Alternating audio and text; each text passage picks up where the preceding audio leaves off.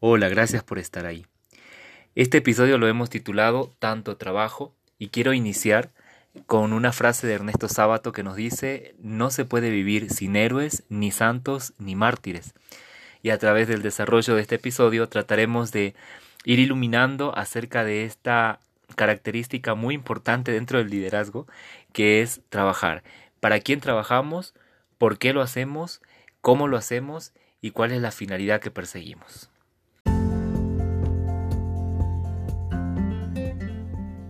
Bienvenidos.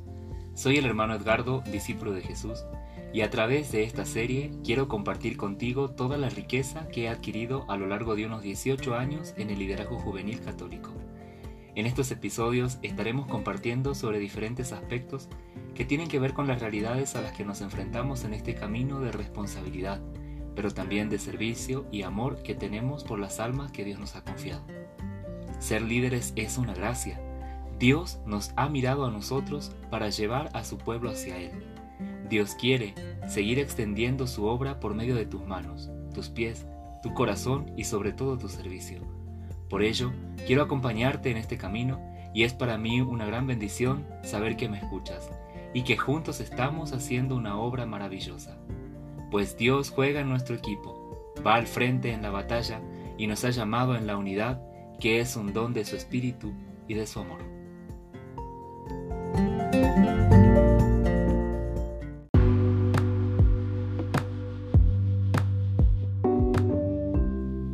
Bueno, pensando en esta frase de Ernesto Sábato, no se puede vivir sin héroes, ni santos, ni mártires, me quedaba pensando en nuestro liderazgo, ¿no? Eh, ¿cuánto, ¿Cuánta verdad hay en esto de que el mundo necesita de estos santos, de estos héroes, de estos mártires. El Papa le dirá, se necesita de santos que usen mezclilla y tenis, ¿no? Bueno, él lo dijo, jean y zapatillas, porque en Argentina esos son los, los, tenis y, los, y los mezclillas, ¿no? Entonces, eh, bueno, en este momento el mundo necesita de esa gente santa, de esa gente que ilumine, de esa gente que edifique, de esa gente proactiva, de esa gente poderosa, que muestra a los demás un camino de santidad y un camino de bien. Sin embargo, a lo largo de, estos años yo me he encontrado con una respuesta muy diferente de muchos líderes. Chavos entre 16 y 25 años, con toda la energía, con, toda, con todos los sueños por delante, con toda una vida que, en la cual se pueden destacar abundantemente, me dicen, hermano, quiero dejar el servicio. ¿Y por qué quieres dejar el servicio? Siempre les pregunto. Y no, porque ya estoy cansado, porque el servicio no me permite hacer muchas cosas, porque el servicio ya, pues ya he llegado a mi límite, ya he dado tantos años, y yo me quedo siempre pensando, ¿no? Y con una pregunta en la mente. ¿Realmente trabajará tanto, tanto como para que tenga que dejar este servicio? Pero también he encontrado una respuesta desde lo humano. Alguna vez leí que estas nuevas generaciones se le llaman la generación on-off, es decir, una generación de prender y apagar. Y claro, si vos pensás en las computadoras, en los celulares, cada vez son más rápidos. Eh, antes nosotros para mandar una carta o un correo teníamos que esperar días y si mandábamos un correo a veces el internet era tan lento. Me acuerdo que lo que era para imprimir, ¿no? Una hoja y escuchar con la maquinita hacía chuiqui, chuiqui, chuiqui, chuiqui hasta que terminabas de, imprimir un documento y hoy no. Hoy una, una impresora láser no tarda ni 30 segundos, no sé cuánto, en, imprimir una hoja, ¿no? Y bueno, esta generación está así. Eh, la respuesta del internet es cada vez más, más rápida eh, y bueno, y esta generación quiere todo así. Todo lo quiere ya. Eh, se inscriben en el gimnasio y a los dos días ya, ya están posando ante el espejo pensando que están súper musculosos.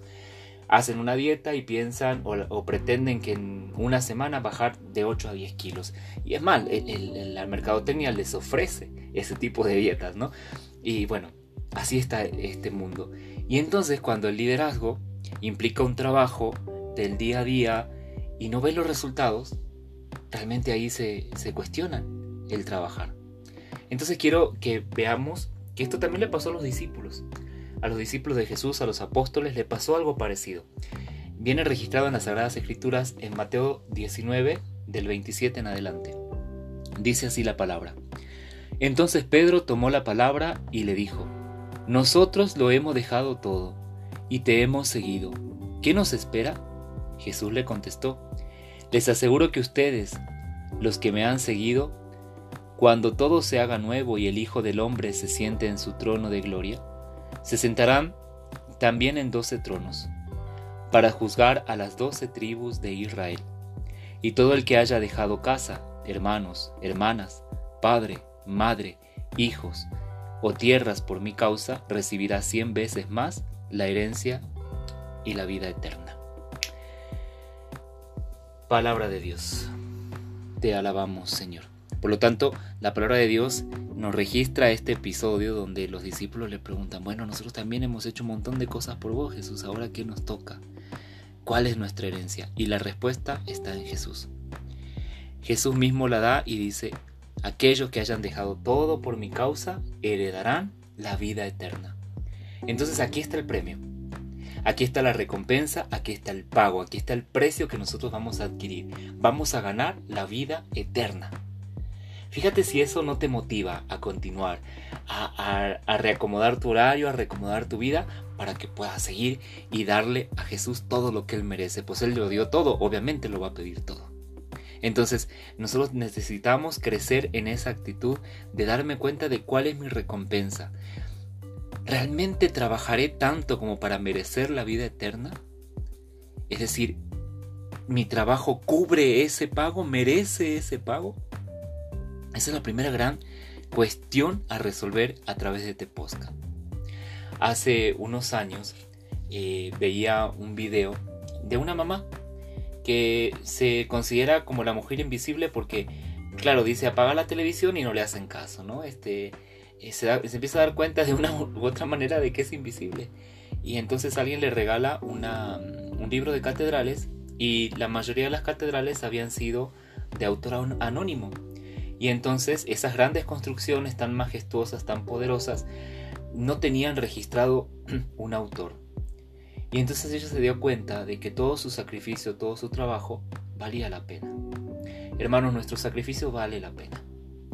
Nuestro trabajo, nuestro esfuerzo, nuestro servicio está teniendo, está, perdón, está siendo tenido en cuenta por Dios. Dios lo está viendo y Dios lo sabe recompensar y no se va a esperar hasta el final de tus días. Lo va a recompensar el día de hoy, el día de mañana, en una sonrisa, cuando uno aprende a leer en los signos de los tiempos toda la bendición de Dios. Eh, yo tengo muchos años en este servicio, tengo 14 años como discípulo de Jesús, es decir, como consagrado, entregado a Dios, y créanme que nunca me ha faltado nada. Me costó mucho dejar mi trabajo porque yo pensaba que pues con mi trabajo y con todo lo que yo ganaba, pues podía hacer muchas cosas por mí y por los demás. Pero nunca me había dado cuenta de esta dimensión que Dios tenía para mí. Dios tenía preparado un mejor plan, nunca he pasado una necesidad. Hasta caprichos, hasta gustos Dios me ha concedido, en función de la fidelidad que yo le tenía a Dios. Entonces, eh, y no porque Dios quiera que yo sea más fiel, sino porque es como cualquier enamorado. Yo cuando estoy enamorado quiero que esa chica, o si sos mujer, ese chico, sea feliz. Dios está enamorado de ti y también va a querer que seas feliz y te va a conceder todo lo que necesitas. Todo lo que necesitas. No lo que quieres, no los caprichos, a lo mejor no siempre. A veces también nos da gustitos, pero por lo menos lo que necesitamos. Entonces, tengamos en cuenta esto, ¿no? Que vale la pena eh, crecer en la vida espiritual, crecer en la vida de servicio, porque la recompensa es muy grande. Por si fuera poco, también en Santiago 5:20 nos dice que aquel que convierta a otro recibirá la vida eterna como pago, pero sobre todo expiará sus pecados. Yo no sé vos, pero mis pecados son muchísimos. Cuando yo tomo conciencia de esto me doy cuenta de que tengo que trabajar tanto, que todavía no he hecho ni la mitad para compensar todo el mal, todas las heridas que le provocó al Señor. Entonces, hermanos, algo también fundamental para no cansarse es orar. Repito, vengan a mí los que están agobiados, los que están cansados, ahí está la respuesta. Si no quieres cansarte, necesitas ir a Jesús. No dejes de orar. Entrégale el cansancio, entrégale los miedos, entrégale la incredulidad de los chicos que están en tu grupo, entrégale eh, todo aquello. Y yo como testimonio te quiero compartir que Dios me ha, me ha regalado tanto en bendiciones materiales, pero también en bendiciones espirituales. Algunos de los muchachos, chicas que yo he atendido, pues con el tiempo han crecido y se han casado y me han invitado a sus bodas. Algunos me han invitado a ser padrino, testigo. Algunos me han invitado a ser padrino de sus hijos. Hermanos, todo el trabajo es reconocido tarde o temprano. Un simple gracias, un simple abrazo de hermano me mostraste a Jesús, conmueve el corazón. Y con toda sinceridad te lo digo con lágrimas en los ojos. Dios vale eso y mucho más. Espero tus comentarios, tus sugerencias, tus dudas, todo aquello que quieras decirme a través de mis redes sociales. En Instagram me encuentras como hermano Edgardo y en Facebook como Edgardo Cruz. Hasta la próxima y que Dios te bendiga.